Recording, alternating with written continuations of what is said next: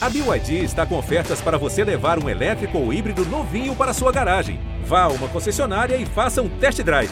BYD, construa seus sonhos.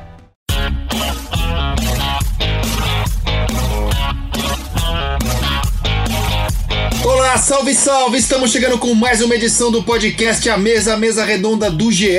Comigo, André Rizek, com Paulo Vinícius Coelho e hoje com Grafite. Em uma edição pra lá de especial, porque a gente fala hoje do campeão brasileiro de 2021, o Clube Atlético Mineiro.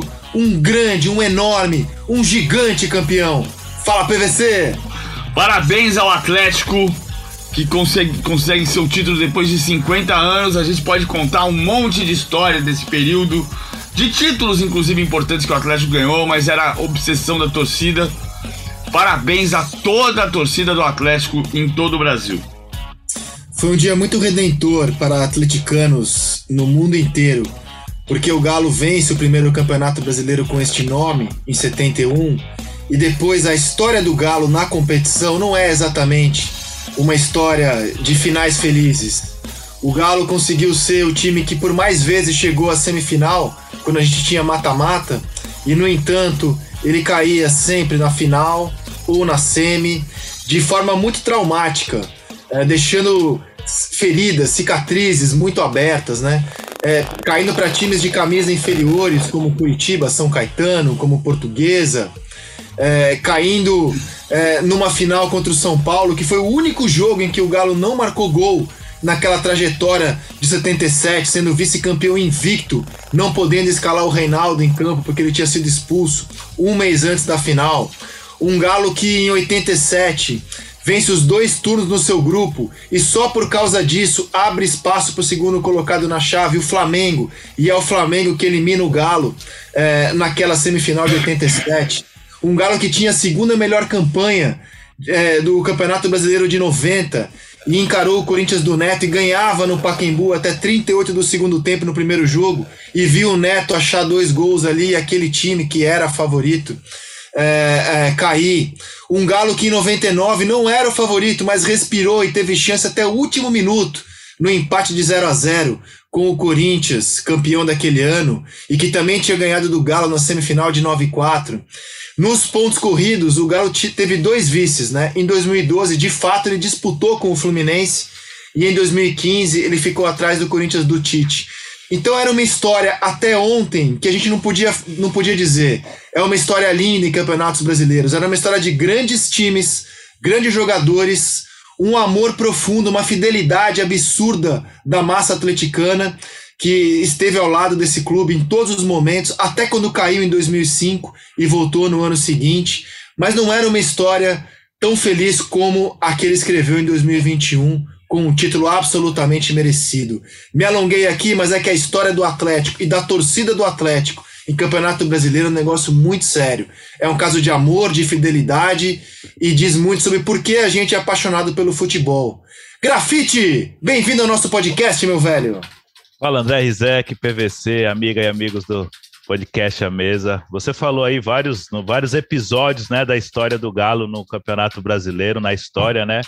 E mostra que a grandeza não se resume só a títulos, né, Rizek? Mostra de histórias, de, de capítulos, de, de, de episódios doloridos para o torcedor. Mas esse ano de 2021 chegou aí para o Galo mostrar sua força e ganhar esse segundo Campeonato Brasileiro de forma brilhante e que nos nos deixa orgulhoso, né, de saber que a gente, num campeonato, num campeonato onde a gente tem chamados 12 clubes grandes, o Galo renasce aí no Campeonato Brasileiro aí e volta a triunfar. O PVC e campeonatos de pontos corridos não tem muita dúvida, né? Muita dúvida, né? Ganha o melhor time, né? Diferentemente de mata-mata, que você pode cair é, numa cobrança de falta estranha, num erro de arbitragem, ao longo de 38 rodadas, quando você é campeão, não tem dúvida, né, de que você é o melhor time do campeonato. É, o, o curioso, o diferente do Atlético é que o Atlético é campeão com o melhor time, indiscutivelmente, sem o melhor ataque. O que normalmente no Brasil não acontece, né? No, nessa última década, o melhor ataque foi campeão. Ah, só foi campeão com a melhor defesa e sem o melhor ataque com a melhor defesa, o Corinthians em 11 e 17, o Fluminense em 12. é, é uma diferença desta campanha. Mas é um time tão especial que ele virou. Ele ganhou 25 partidas e fez seis viradas. Ganhou de virada do Juventude, do Corinthians, do Santos, do Cuiabá, do Fluminense e o jogo do título contra o Bahia. E essa virada é absolutamente espetacular e construída em cinco minutos. É entre os 26 minutos entre a marcação do pênalti e 27 minutos foi a, a, o pênalti convertido, até os 32 quando o Keno fez 3 a 2 O torcedor do Bahia vai ficar indignado por ter sofrido os três gols em cinco minutos. No dia do campeão, eu acho que é justo dizer que houve um mérito do Atlético. O Atlético foi buscar uma virada a forceps quando nem o Cuca acreditava. Tanto que o Cuca disse na entrevista pós-jogo: ganhar um jogo de virada assim, ser campeão num jogo assim, teve uma, um drama, uma dramaticidade enorme a conquista do Atlético depois de 50 anos. Ah, delícia ser campeão num jogo desse, né, Grafa? Um jogo espetacular. Ah. Delícia ser campeão assim, não? É verdade, né? Um primeiro tempo assim, até movimentado, com algumas situações, mas o segundo tempo foi muito interessante, né? Porque eu tava ouvindo a, a a narração, né? Tava acompanhando o jogo, né? E o Ricardinho comentou, né? Depois do primeiro gol do Bahia, que o Atlético ia ter que se expor e o Bahia poderia aproveitar e fazer o segundo gol. Quando o Ricardinho acabou de falar, o Bahia fez o segundo gol e de repente acontece essa coisa mágica de três gols. E, e particularmente o Cuca já viveu isso com o Goiás em 2003 em Salvador, no Barradão também. Uma virada 3 a 0 por Vitória o Goiás virou 4 a 3 só que dessa vez é muito mais especial porque o Cuca sagrou-se campeão junto com o Atlético, virada histórica. Um time muito forte. Eu acho que vocês falaram aí da, da do, do o fato de ter sido campeão sem ser o melhor ataque, mas a regularidade do Atlético durante o campeonato foi excepcional. Desde o comecinho do campeonato, o Atlético conseguiu manter uma regularidade e acho que nos últimos anos eu não havia visto uma regularidade como essa, Rizek. É, o, o Atlético teve algum questionamento no campeonato estadual, comecinho da temporada, quando o torcedor olhava para o time, para os jogadores e queria ver um futebol à altura. O Galo foi campeão é mineiro, sofrendo contra o América na final, mas o torcedor queria mais, né? ele queria mais rendimento. Uh, uh, ainda não havia, uh, não havia um entendimento entre o Hulk e o Cuca sobre a melhor maneira de utilizar o centroavante. Mas eu vejo é, as críticas e a oscilação do estadual como algo muito natural, né? O estadual para mim é um torneio de preparação para a temporada, é ali que você testa as coisas, que você se prepara para conquistar as coisas realmente importantes da temporada. O estadual não pode ser um fim em si mesmo, ele é um torneio, eu vejo cada vez mais assim, preparatório. E o Galo oscilou só no estadual. Se a gente for falar da Libertadores, na qual ele é eliminado pelo Palmeiras, a campanha é muito boa. O futebol é muito bom do Atlético na Libertadores também. No mata-mata, contra o River, contra o próprio Palmeiras, eu acho que jogou direito, jogou bem. Então é, é um time que não oscilou, né? É, é, foi um time confiável ao longo de toda a temporada e ainda pode terminar o ano com a taça de Copa do Brasil. É, vai ser um ano incrível. Né? O ano do Galo, o ano do Galo. Agora, no jogo de ontem que você comentou, PVC, dois personagens muito importantes saíram do banco, né? O Sacha e o Natan. Então, assim, o jogo de ontem também mostrou poder do elenco do Galo, né? Eles não estão entre os jogadores marcantes é, da temporada, mas no jogo de ontem, o Natan e o Sacha, que foram titulares na temporada passada, foram muito importantes para a virada ontem. Muito. O Natan entrou muito bem no jogo. O Natan é muito bom jogador, foi fundamental no início do trabalho do São Paulo e depois foi perdendo espaço. Nas últimas partidas, é, é a percepção do técnico quando o, o, o jogador está pedindo passagem, treinando bem.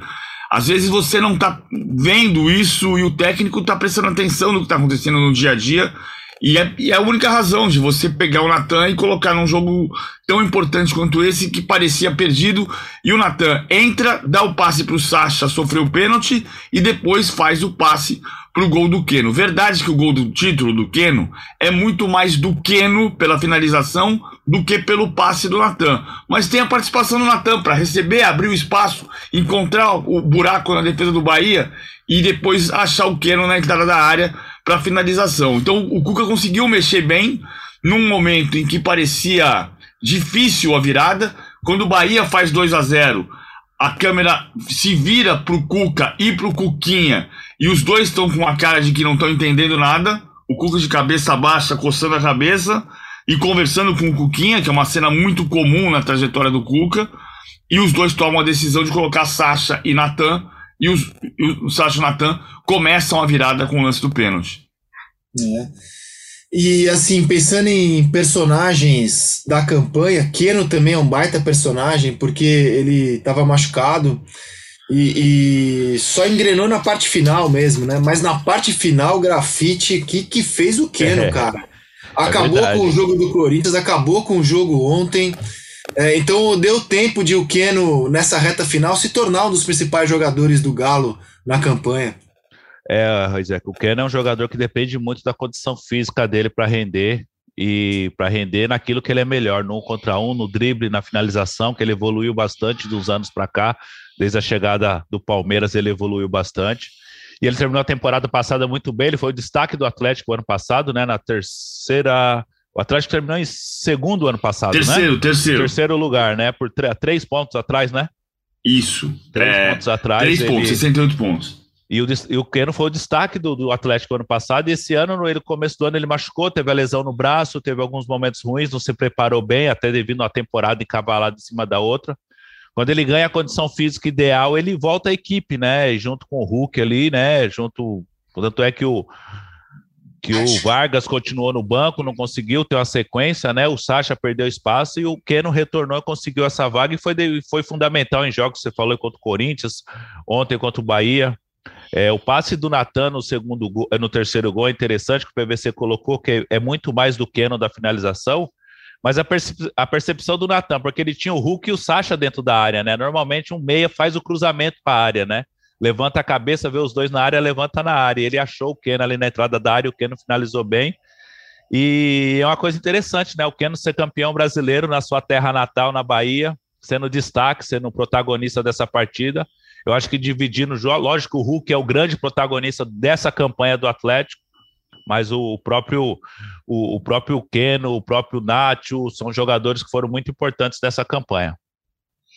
É, e então vamos falar um pouco dos personagens da campanha.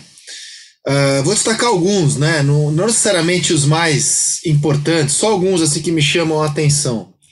O Nathan Silva, porque era um jogador de quem ninguém falava nada. Eu não, não ouvia falar o nome dele até o Cuca colocá-lo para jogar e se tornou um zagueiro muito sólido, né? Formando com o Júnior Alonso uma zaga excelente. O Arana, pela confirmação, já estava no elenco do Galo, já tinha feito um campeonato brasileiro muito bom em 2017. E para mim foi a confirmação de que o Arana é o nosso futuro nessa posição, o futuro do futebol brasileiro nessa posição. Jair no meio-campo, né, o organizador do time, o, um jogador muito importante, fazendo uma dupla com o Alan especial. O Zarate, que é o multi-homem, é, é difícil escolher um lugar para o Zarate na seleção do campeonato. Ele vai ter um lugar na minha, mas ele vai jogar de segundo volante, ele vai jogar aberto pela direita, joga em, em várias posições e em todas muito bem. É, o Hulk, que é o craque do campeonato, um jogador que é candidato a entrar no Atlético de todos os tempos pela temporada que ele faz. E o Keno, porque nessa reta final o Keno decidiu muitos jogos. Queria destacar esses jogadores PVC e você, quais destaca? Eu acho que esses que você citou, uh, o Diego Costa foi importante, o Diego Costa foi contratado. Eu lembro quando, quando teve a partida da Libertadores do Allianz Parque, o primeiro jogo empate 0 a 0 que o Hulk perdeu o pênalti, e, e tava a dúvida se o Diego Costa começaria jogando ou não. E uma pessoa do Atlético me disse: o Diego foi contra, contratado para fazer esse tipo de jogo. E, e ele começou a jogar com, com o Hulk, o Hulk ganhou espaço um pouco por trás. Né? O, o Cuca mexeu na equipe para encaixar o Diego Costa e o Hulk vir como ponta de lança boa parte das vezes. Passou a ter duas linhas de quarto e o Hulk um pouquinho atrás do Diego Costa. Até o jogo contra o Fluminense, houve um momento em que o Zaratio veio para dentro e o Hulk veio para a direita, uh, o que dá mobilidade tática para a equipe também. O destaque é o Hulk, eu acho que o segundo é o Keno, uh, e acho que a medalha de bronze é o Arana apesar do Jair ter feito um jogo extra, uma, uma, temporada extraordinária, é que o Arana é. O Keno fez os gols do título e o Arana fez um campeonato estupendo. E a partida contra o Bahia também. Teve duas bolas que ele salvou. Duas interceptações, ele não desarmou, mas ele antecipou para tirar a bola que podia virar finalização e podia virar gol do Bahia. Uma, as duas no primeiro tempo. Uma no primeiro e outra no segundo. Ezek. Fala, posso Grafa. encaixar, posso encaixar nesses nomes aí do Everson também, goleiro, né? Claro, velho. Se destacou bastante também, vários momentos foi decisivo, né? Com defesas. Lógico, o destaque maior dele que a gente coloca é na Libertadores, né? Aquela, aquelas defesas, aquela decisão por pênalti, mas ele foi muito regular durante a, a temporada. né? Mostrou que não é só um goleiro que joga com os pés. Lógico, o destaque principal quando a gente lembra dele esse ano, além das defesas durante o campeonato, é aquela decisão da, da Libertadores nos pênaltis, né? Que ele se destaca bastante, que se consagra. É, ele erra durante o tempo normal, mas depois se consagra nos pênaltis. O próprio Nathan Silva, que você colocou, que o Cuca pede a volta dele do Atlético Goianiense e ele se firma na zaga, né? Deixando o Igor Rabelo e o Hever no banco, que são bons zagueiros também, e se firma ao lado do Alonso. Mas eu coloco o Everson aí nesse, nessa galeria aí de protagonistas e em determinados momentos da, da competição, da temporada, né, Rizek? E o grande cozinheiro desse caldo, né? Que é o Cuca, né, cara? Que temporada! Eu sei que não é novidade o Cuca fazer grandes temporadas. A temporada anterior dele pelo Santos já tinha sido impressionante, por razões diferentes, né? O Cuca, é, com pouco material, com um elenco curto e um clube em crise, conseguiu fazer o Santos jogar um futebol muito bonito, muito bom e chegou à final da Libertadores. E agora ele tirou muito de muito, né? Tendo um elenco excelente nas mãos, ele tirou muito de muito, o que nem todos conseguem fazer. Nem todos conseguem fazer isso. Então, assim, é, é mais um ano de trabalho muito bom do Cuca e talvez o melhor ano do trabalho do, de trabalho do Cuca, PVC? Eu acho que sim. Do, do o ano solar, janeiro a dezembro, ele foi vice-campeão da Libertadores já 30 de janeiro, né? E ele fez um trabalho pelo Santos que foi muito bom. Eu não me canso de contar a história do dia que ele ia voltar para o Santos. E ele, e ele fala assim, ah, numa conversa particular, numa conversa por telefone. Cara, eu vou voltar para o Santos. Eu sei que o problema é o mesmo. Eu tive lá em 2018. O presidente é o mesmo. Os problemas são os mesmos. A falta de estrutura é a mesma. É o mesmo problema. Eu vou voltar para lá. Sabe por quê? Porque eu tô com muita vontade de trabalhar. E ele foi para lá trabalhar e fez um trabalho estupendo, cara. Assim, é, ele, ele com com a inquietude que ele tem, o Cuca tem uma capacidade de leitura. Isso que o grafite destacou foi você, mas foi o grafite né, que lembrou do Natan. É, o Tele Santana falava uma coisa, e a comparação está na boca do, torcedor do Atlético. Ah, o Cuca é maior do que, o, do que o, o Tele, ou não é maior do que o Tele. Acho que em termos de conquistas no Atlético é. Um, mas o, o Tele falava uma coisa que era: o jogo que você acha que não tem nada é o jogo que você vai descobrir alguma coisa.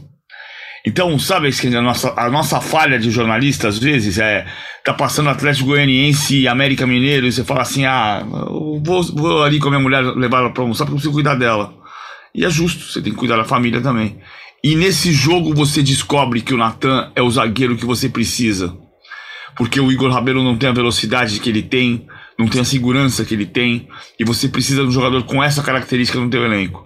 Nesse jogo que você não dá nada e você descobre um atacante, você descobre uma novidade, você descobre uma jogada. É, e isso é de quem tá afim. E o Cuca, esse ano foi um ano do Cuca muito, muito, muito afim de trabalhar. Por isso ele trabalhou tão bem no Santos e fez esse time do Atlético, que foi cobrado, né, naquela história do jogo lá da, da Libertadores. Ah, porque teve o jogo dos 55 cruzamentos, mas era o sétimo jogo dele. Como é que você vai cobrar qualidade de jogo no sétimo jogo do cara? É, é, é um dos problemas da gente não conseguir formar técnico no Brasil, porque a gente está sempre de, de, de, analisando o trabalho como se fosse um trabalho consistente no décimo jogo, no décimo primeiro jogo, no sétimo. Aliás, ó, esse jogo aí que você citou, Atlético Goianiense e América, teria um jogador que vai defender o Galo é. em 2022, que é o Ademir. Cara, e o Ademir faz um campeonato brasileiro irretocável pelo América e é mais um bom jogador que chega para esse elenco. Na posição dele ali, mais ou menos. Tem o Nacho, tem o Zaratio, tem o Natan. Vai dar uma penada aí o Ademir. É que hoje é o dono do time do América, mas, cara, eu acho que é uma ótima contratação. É, o Cuca já foi campeão da América, né, pelo Galo. Já foi campeão brasileiro, mas pelo Palmeiras.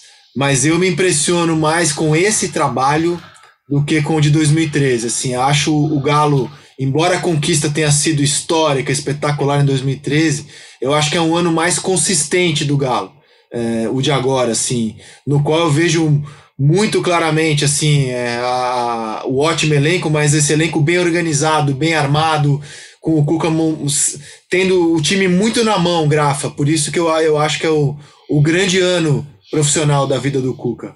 Eu acho que é, eu, eu creio, eu, eu, concordo contigo também, Rizek, porque esse ano eu, nós fizemos o Campeonato Mineiro e eu fiz uns 4, 5 jogos do Atlético no Campeonato Mineiro. E eu falei nas transmissões que o grande desafio do Cuca esse ano era gerir um elenco de estrelas, jogadores que eram protagonistas nos seus antigos clubes e que não seriam o protagonista nesse clube, nesse time. Teria que dividir o protagonismo em certos momentos. Hulk, Nacho, é, o próprio Keno, que foi protagonista do ano passado. Então você pega um elenco cheio desse, muito, de muita qualidade. Quando que vem vai ter o Ademir, que está voltando. Aí inclui ainda Diego Costa, que sempre foi protagonista. Você gerir isso no dia a dia é difícil. Você tem o Vargas, que mostrou competitividade em alguns momentos da temporada, brigou para ser titular. Então, ou seja, você gerir esse elenco é difícil, você tentar motivar os caras a serem coadjuvantes em certos momentos. E o Cuca conseguiu gerir isso, gerir isso. Lógico que o Hulk é o grande protagonista, mas em determinados momentos nós tivemos protagonistas que foram importantes naqueles momentos e gerir um elenco desse, Rizek, não é fácil não. Você entrar no vestiário, você vê cara daquele tamanho, daquele porte, com a história que tem. Aí entra salário, entra tudo isso. O Cuca foi, eu acho que é a grande temporada do Cuca por conta disso, junto com a temporada passada. Eu acho que a temporada passada, com o vice-campeonato da Libertadores, mostrou um Cuca que tirou leite de pedra, com um elenco reduzíssimo, com, com assim, em termos de qualidade às outras equipes, chegar à final da Libertadores, e esse ano com elenco recheado muito forte, conseguir gerir também. Ou seja, a diferença do trabalho e o Cuca conseguiu se ambientar bem. O, Grafite, vem cá, vamos voltar no tempo aqui, uns 15 anos, uns 18 anos mais ou menos. Ah, hoje, no Atlético, durante a campanha, teve gente que, que eu ouvi dizer que ah, o Cuca tá tão louco quanto era e um pouco mais, né? Ah, Palmeiras 2016 se diz até hoje dentro do clube que o Palmeiras foi campeão por causa do Cuca e apesar do Cuca, né? O final do ano tava uma tensão muito grande, todo mundo doido pro campeonato acabar, porque o ambiente era muita cobrança, muita coisa. Como é que era dois espaços? Você quando o Cuca chegou e o Goiás estava caindo em 2003 e você estava lá. E 2004 quando o Cuca levou você, o o Danilo, o Fabão, pro Josué. Pro, e, o, e o Josué uh, pro, pro São Paulo. Uh, o ambiente, a diferença. Quem é o Cuca que trabalha com o jogador que trabalhou com você em 2003 2004? Oh, o Cuca de 2003 é muito parecido com o de hoje, só que sem a experiência que ele tem hoje, sem a vivência que ele tem. Ele era essa loucura o tempo todo. Hoje ele consegue dosar. O Palmeiras é um exemplo, hoje o Atlético não é aquela loucura todos os dias. No Goiás era todos os dias aquela loucura, porque havia necessidade. Não era um elenco recheado de estrelas igual ele tem hoje. Então ele tinha essa loucura, mas ele não tinha a dosagem certa, né? Era todo o tempo aquela o que coisa. Você chama loucura, de loucura, Grafa? É aquele negócio, vamos, aquela coisa, aí, todos os dias nos treinamentos, nos jogos, aqui ali, cuidando de tudo, não dava sossego, ó, tem que jogar. Cuca, dá, acabava um jogo, nós jogávamos fora de casa, nós ganhávamos o jogo. Cuca, libera a gente para sair, fazer um negocinho ali. Não, não vai sair porque quarta-feira tem um jogo lá, a gente vai ganhar quarta-feira aquela coisa. Ele não conseguia dosar, entendeu? Então ele tinha, ele era muito é, ativo. Aí 2004 no São Paulo já é diferente, que a gente chega num clube maior, com todo respeito ao Goiás, onde tem várias hierarquias. No Goiás você tratava direto com o diretor e o presidente, no, Goiás, no São Paulo é outra coisa e já tinha jogadores mais experientes, mais rodados, e o Cuca não tinha tido essa experiência ainda. Então foi difícil para ele. Ele não conseguiu, é, é, ele não foi intenso como ele era no Goiás. Ele tentou dosar isso porque ele estava no novo clube. E aí eu acho que nisso ele se perdeu um pouco, né? Ele deixou de ser ele mesmo, ter a característica ser ele mesmo no São Paulo quando nós começamos, e aí ele acabou perdendo o ritmo, não conseguiu mais segurar o elenco e acabou saindo e chega o Leão. Eu acho que hoje, com o tempo, ele evoluiu bastante. Passagem pelo Botafogo, pelo Fluminense, as situações que ele viveu no Botafogo, no Fluminense, no próprio Palmeiras, no Flamengo, onde ele teve uma passagem. Acho que tudo isso aí foi moldando ele ao longo dos tempos. Acho que hoje ele está é um treinador e... tendo essa loucura, mas ele consegue movimentar todo o ambiente. A Ana Thaís fala muito que o Cuca não gosta de ver água parada, ele está sempre mexendo. Eu acho que isso é a principal característica dele. Que negocinho que ele não deixava vocês fazerem ali no Açaí, tomar, tomar um negocinho, fazer um gary né? Então ele não, não deixava, não. Não deixava, ele era. Aliás, era imagina o gary em BH, hein? Imagina o, Beri, o Gary Gary em, em, BH de ontem até sabe-se lá quando vai terminar esse, esse é. Gary aí. Não tem mar, né? Não tem mar. Cara, eu, eu, eu, falei do Cuca porque assim, ó. É, embora. Cara, o Cuca é um treinador muito elogiado. Mas eu nunca vi, confesso, eu nunca vi o Cuca ser especulado como um sucessor do Tite. Eu já vi o Renato ser muito especulado e, inclusive, pretendido pelo ex-presidente da CBF, Rogério Caboclo. É, eu já vi o Rogério Senna. Eu mesmo especulei quando o Rogério assumiu o Flamengo. Falei: olha, eu acho que pode estar nascendo o substituto do Tite para 2022. É, que mais de brasileiro assim especulado? São, são os dois que eu vi especulados nos últimos tempos como é, substitutos naturais depois da Copa do Catar. Eu não vi o nome do, do Cook em nenhum momento ser questionado. Não é curioso isso? Que o Rogério já tenha sido falado, que o, o Renato tenha sido tão falado, e o Cuca ele não é mencionado como uma possibilidade para substituir o Tite PVC. Eu acho que tem um pouco a ver com essa, com essa maneira como o Cuca se comporta no dia a dia, assim, de o, o, o Cuca tem trabalhos de curto prazo. Ah, ele tem muita intensidade e curto prazo. Vamos pegar o, o, o, clube que ele passou mais tempo. O Botafogo não conta, porque ele ficou dois anos, mas ele ficou três jogos fora, né? Ele pediu demissão no Botafogo e foi embora. Depois da derrota para o River Plate na Copa Sul-Americana. Ele ficou no Atlético 2012 até o final de 2013. Né? Então ele ficou dois anos no Atlético, praticamente dois anos no Atlético. Ele não tem trabalho de dois anos. E o ciclo de Copa do Mundo é de quatro. Eu acho que passa um pouco por aí. Outra questão do Cuca, o Cuca é um técnico muito brasileiro, é, no sentido de é, defensivamente as estratégias dele passam muito por perseguições individuais, um tipo de futebol que as seleções não estão encontrando hoje. Não quer dizer que vai dar errado. O Bielsa jogava assim. O Bielsa foi eliminado na fase de grupos da Copa do Mundo, né? E o Bielsa joga assim. Não quer dizer que isso seja excludente. O Cuca é muito bom. É muito detalhista. É muito cuidadoso com o posicionamento do adversário. Com explorar a característica do adversário. A história dessa temporada mais saborosa para mim é a história de quando ele chega no Allianz Parque e manda um integrante da, da, da, assessoria de imprensa do Atlético ouvir a entrevista coletiva do Abel Ferreira. o Abel Ferreira diz: só posso dizer que vamos explorar o ponto forte deles. E o emissário volta para o vestiário do Atlético e diz: ele diz que vai explorar nosso ponto forte. E o Cuca reúne a comissão técnica por mais 15 minutos para rediscutir o plano de jogo. E quando o Abel Ferreira pisca, em vez do Rony estar tá empurrando o Arana para trás, o Arana está empurrando, empurrando o Rony do outro lado. Então a questão é essa que o, que o Grafite falou.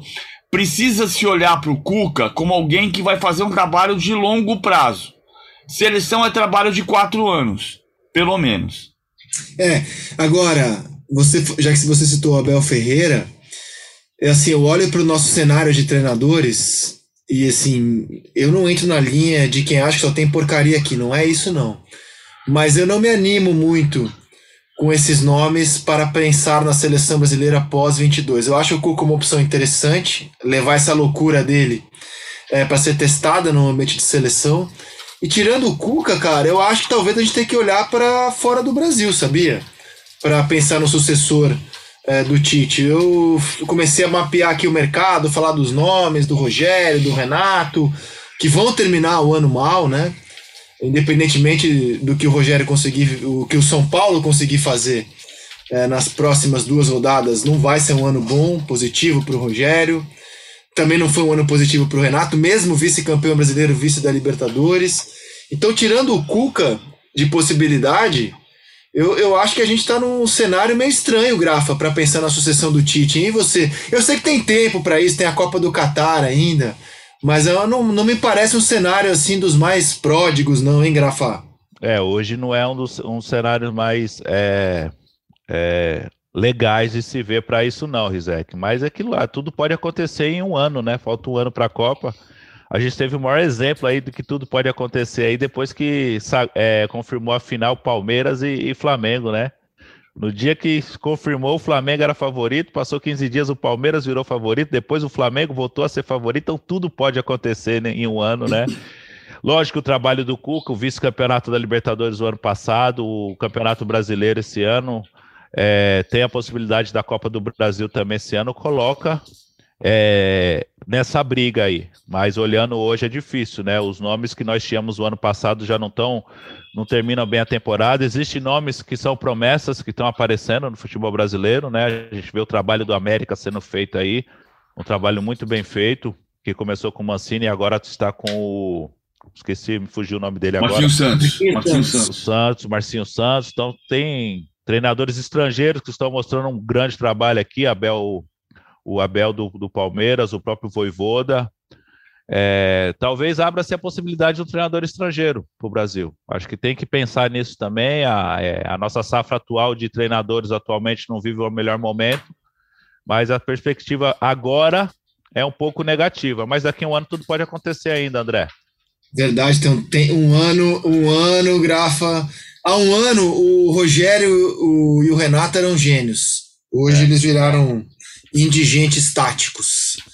É, por falar em indigência tática, foi mal pra caramba o Rogério ontem é, em Porto Alegre, né?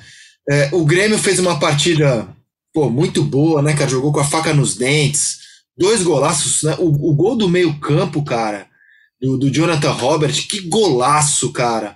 Mas o São Paulo também contribuiu demais, hein, Grafa? Foi um, foi um jogo assim, ó inaceitável do São Paulo ontem em Porto Alegre. É verdade, né? Sem, sem tesão, né? O São Paulo estava sem vontade, parece que não queria jogar, o, sabendo do desespero do Grêmio, explorar aquele desespero do Grêmio, o fator do Grêmio da necessidade, mas o São Paulo não jogou, o, o Rogério escalou o melhor jogador do São Paulo no momento, né, que é o Sara, para marcar o Ferreirinha, jogador que vive um grande momento, fazendo gols, dando, dando assistências. Mas o São Paulo foi muito apático, no geral, não foi só no setor ofensivo, não, no setor defensivo. Jogador como o Caleri, como o próprio Rigoni, que já teve momentos melhores, vive uma fase muito ruim, tendo dificuldade até para dominar a bola, o que é normal no futebol brasileiro, nessa reta final. Mas o São Paulo termina o ano muito ruim, muito melancolicamente, né? A chegada do Rogério tinha dado outro ânimo. E o Grêmio se superou, né, Rizek? Superou o golaço do menino aí, uma bola difícil, é difícil acertar aquela bola, viu, Rizek? Da maneira que Pô, foi. Não, o, mais, o mais louco do lance, Grafa, é porque não é assim um, um chute com, sei lá, ele né? Assim, olhou, não, ele chegou e chutou. É pra ser um bicão pra cima e a bola, cara, um gol, gol diferente, baita gol, cara. É baita verdade, gol. diferente, mas São Paulo deixou muito a desejar. Méritos do Grêmio também, que conseguiu ter essa sobrevida aí. Vamos ver se o Grêmio consegue sobreviver ao a Neoquímica Arena nesse final de semana, né, Rizek? Esse é o grande desafio para o Grêmio. E aos 40 mil corintianos que lembram de 2007, quando o Grêmio. Não foi o Grêmio que rebaixou o Corinthians, né? o Corinthians foi rebaixado, mas na, no seu capítulo derradeiro acabou enfrentando o Grêmio no antigo Estádio Olímpico e, obviamente, a torcida do Grêmio, à época, tirou o maior sarro dos corintianos e agora pode ser o troco. É, em 2021, com o Grêmio sendo rebaixado, se perder do Corinthians. O São Paulo, cara, inaceitável, porque o São Paulo entrou em campo ainda com a chama da Libertadores acesa. São Paulo se vencesse os três jogos que ele tinha ontem contra o Grêmio, Juventude em casa e América fora, eles ficariam numa pontuação que, no meu entendimento, será suficiente para pegar uma vaga na pré-Libertadores. E também ainda não se livrou do rebaixamento. Então o São Paulo tinha muito interesse no jogo de ontem. Eu sei que é difícil o São Paulo cair, mas o São Paulo perdeu os dois próximos jogos para a Juventude, que está jogando mais do que o São Paulo, e para o América, que está jogando mais do que o São Paulo, ele pode ser ultrapassado pelo Grêmio, se o Grêmio ganhar os dois jogos, pelo Bahia, se o Bahia ganhar os dois jogos, pelo Atlético Paranaense, se o Atlético Paranaense ganhar um jogo e empatar outro dos três que restam, pelo Cuiabá, que tem três jogos para fazer, e pelo Juventude, que tem confronto direto. Se o Juventude ganhar do São Paulo, na próxima segunda-feira, ele já passa o São Paulo. Então, assim, tem muita possibilidade ainda, embora remota, eu não acho que São Paulo vai cair. Mas tem muita possibilidade ainda de São Paulo entrar no Z4. Por isso é inaceitável o jogo de ontem do São Paulo. Não, não tem explicação, cara. É, é, inaceitável o jogo do São Paulo ontem, PVC. Eu tô aqui, eu também acho que é. Eu também acho. Mas que taticamente o Rogério foi uma tragédia. Ele, ele, ele pega um jogador que, na época do Crespo, se discutia que o Crespo não conseguia valorizar e escalar no lugar certo o melhor jogador que o São Paulo possui, que é o Sara. Ele pegou o Sara e jogou para o lado direito, tendo o Igor Vinícius no banco. Ah, se ele não quisesse confiar no Igor Vinícius, ele podia, por exemplo, escalar o Igor Gomes como ala, que pela força e por já ter jogado naquela função também não seria o ideal, mas ele não tiraria tanto do melhor jogador de meio campo que ele possui e, e deslocou o Sara para levar um baile do lado esquerdo, como levou. Ah, admitiu o erro no intervalo, quando ele tirou o Wellington, jogou o Léo para lateral esquerda, colocou o Igor Vinícius e, e, colocou uma linha de quatro no meio campo, mas ainda assim ele usou o Sara muito pelo lado direito. Verdade que em alguns momentos ficava um losango, né? Porque com a bola no pé, o Sara entrava em diagonal e você tinha Rodrigo Nestor, Gabriel Sara, Igor Gomes e Benítez, mas o Benítez um jogador que não competiu o jogo inteiro e o, e o São Paulo perdeu o meio campo na força ah, do Thiago Santos, que fez uma partida exuberante, do Lucas Silva, que está se recuperando, do Campas. O Douglas Costa participou bem do jogo, tomou o terceiro cartão amarelo de uma maneira absurda. Uh, não foi de propósito, é importante dar uma polêmica desgraçada que o, a torcida, uma parte da torcida dizendo que ele tomou o cartão forçando para ficar fora do jogo contra, contra o Corinthians. Não foi isso que aconteceu, mas teve ali um desentendimento com o árbitro que deu a ele o terceiro cartão. E o, o Grêmio engoliu o São Paulo no meio campo, também em função do erro tático do Rogério. Erro tático do Rogério, porque nem dentro do São Paulo se entendeu o que foi que ele tentou fazer. Essa briga contra o rebaixamento tá insana, hein, cara? São Paulo, 12, 45 pontos, 36 jogos. Atlético Goianiense, 13, 44, 35 jogos. Juventude, 43 pontos, 35 jogos. Cuiabá, 43 pontos, 35 jogos. Atlético Paranaense, 42 pontos, 35 jogos. Na zona do rebaixamento, Bahia, 40 pontos, 36 jogos. Grêmio, 39 pontos, 36 jogos. Esses são os times, no meu entendimento, é, embora o São Paulo tenha pouca chance de cair, são os times que vão brigar aí contra é, essa degola, que tudo indica vai ser a disputa mais tensa e emocionante do campeonato. Já que vaga na Libertadores, Grafa, ninguém parece querer muito, né? O Inter é. não quer muito, o São Paulo não quis muito, o Fluminense também tá, não é o time dos mais confiáveis, então eu tô projetando essa briga. O Corinthians já pode se garantir matematicamente na fase de grupos da Libertadores nesse domingo. Então eu acredito que é, na última quinta-feira a briga mais insana que a gente vai assistir no Campeonato Brasileiro vai ser a briga contra o descenso. É, e o, e o Juventude, por incrível que pareça, ainda tem chance de pegar a Sul-Americana aí, que uma pré-Libertadores, viu? Pré-Libertadores é difícil, mas Sul-Americana tem grandes chances, né? Porque joga hoje, né? O... Joga hoje não, hoje é Atlético Paranaense e Cuiabá, Cuiabá né? Cuiabá. Alguém pode abrir mais três pontos aí dessa, dessa zona perigosa aí. Mas a briga do rebaixamento nos últimos anos aí vem sendo um capítulo à parte no campeonato, né, Rizek? Já que o campeonato, como o Flamengo, ano passado ganhou com quatro rodadas de antecedência, a briga da Libertadores é intensa também. Só que a do rebaixamento, a gente vê Grêmio, a gente já tem esporte e Chapecoense já rebaixada, Grêmio e Bahia bem complicado nessa, nessa briga, né? O Bahia teve uma grande chance ontem contra o, o campeão, né, de vencer, abriu 2 a 0 mas essa briga aí até a última rodada vai ser interessante. E o São Paulo tem que abrir o olho mesmo, viu? O próprio Atlético Goianiense também, porque Juventude, Cuiabá e Atlético Paranaense eles vão se entregar fácil, não. Assim como o Bahia e Grêmio, né, André? É, eu fiquei. Tô só repetitivo, é que eu fiquei chocado com a atuação do São Paulo ontem.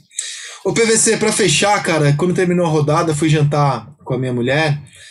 E aí um cara me reconheceu e veio falar comigo, né? Aí falou assim: pô, vejo o seu programa na hora do almoço tal.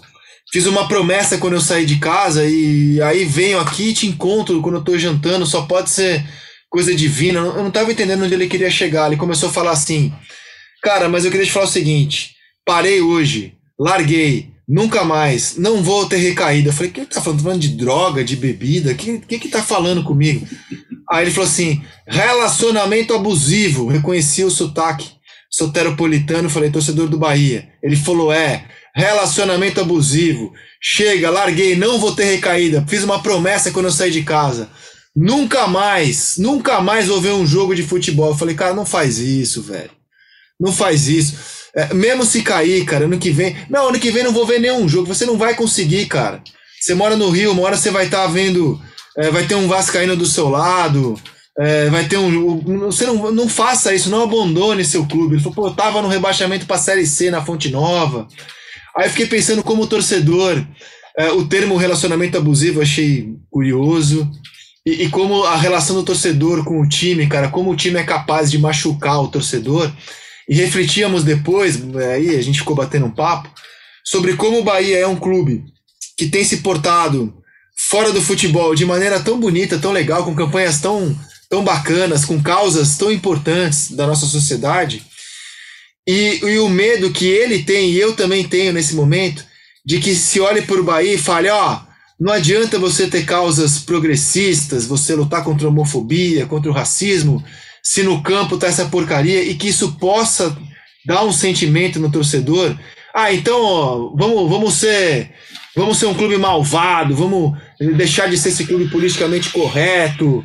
E, a gente ficou refletindo sobre esse risco também, é, de, de a mensagem para o torcedor, é, para o torcedor saber separar as coisas. Uma coisa é o Bahia espetacular que ele vem trabalhando fora do futebol. A outra é o Bahia que no futebol tem tomado decisões muito ruins, inclusive de montagem de elenco. Que isso não se misture, que o torcedor saiba ter orgulho do Bahia nas campanhas que ele tem feito e possa cobrar no campo. São coisas separadas, elas não, elas não falam entre si. E que ele possa cobrar no campo um desempenho melhor. Até porque, PVC, por causa de orçamento, não era para o Bahia estar tá na situação em que está, né? Tem times com orçamento bem menores do que ele acima do Bahia.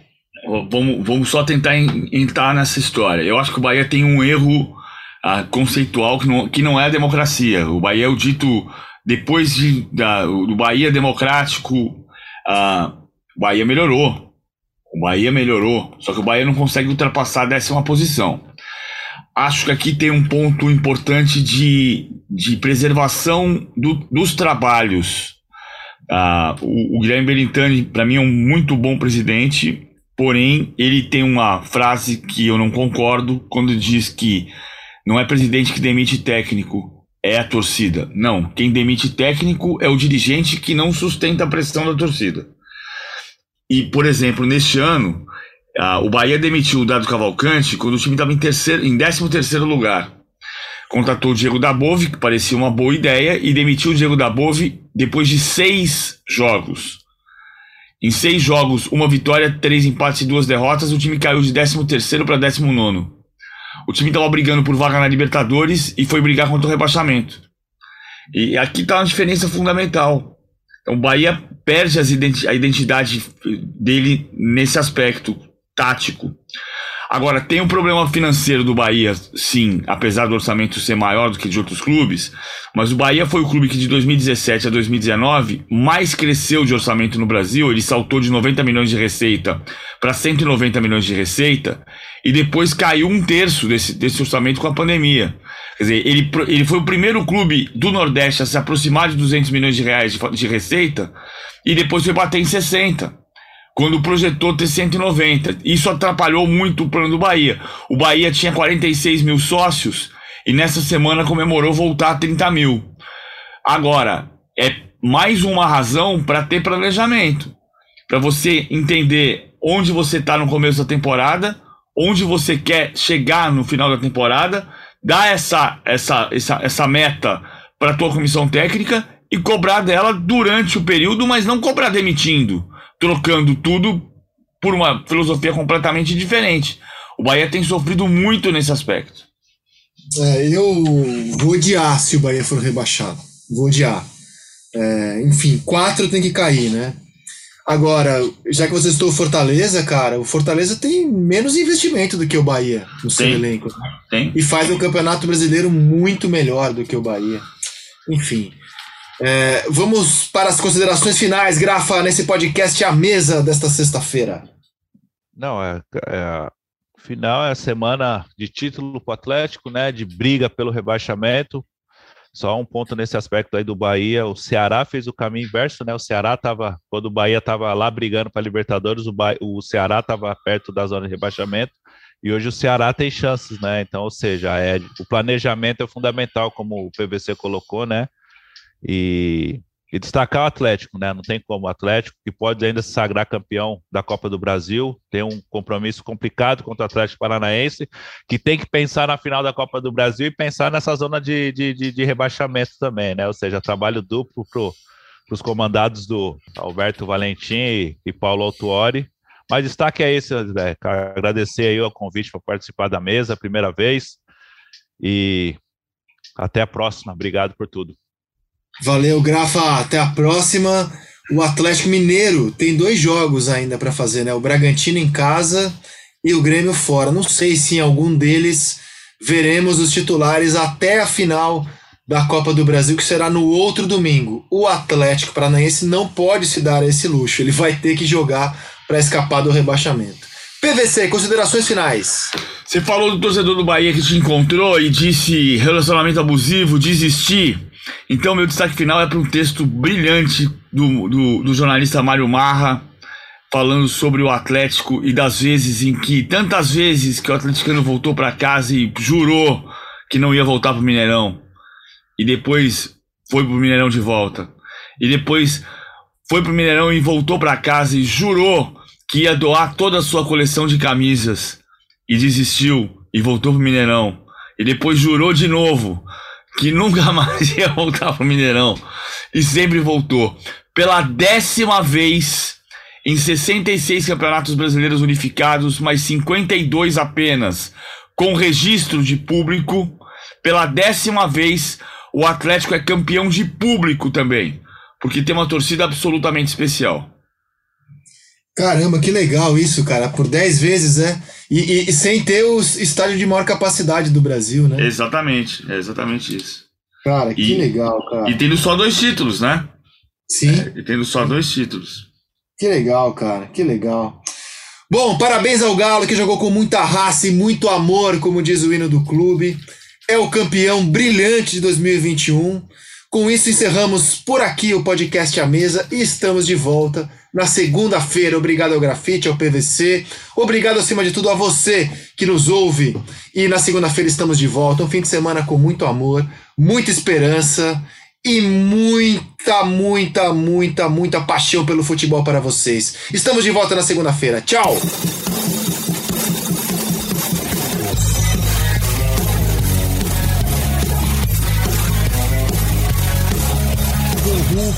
Pediu, recebeu a bola o Natan, tentou caprichar no passe pro Keno na frente da área de direita. Gol! Três pro Galo, dois pro Tricolor, é gol do Keno. Bola pro Borja, ele consegue dominar. De longe para longe, tá fora do gol, goleiro! Gol! aos 48 minutos. O São Paulo perde a bola no ataque. Ele sai rapidamente. Repare, tenta devolver ali o Miranda na dividida com o Borja. Ele pega do meio do campo. Thiago Volpe fora do gol. Um gol de placa de Jonathan Robert.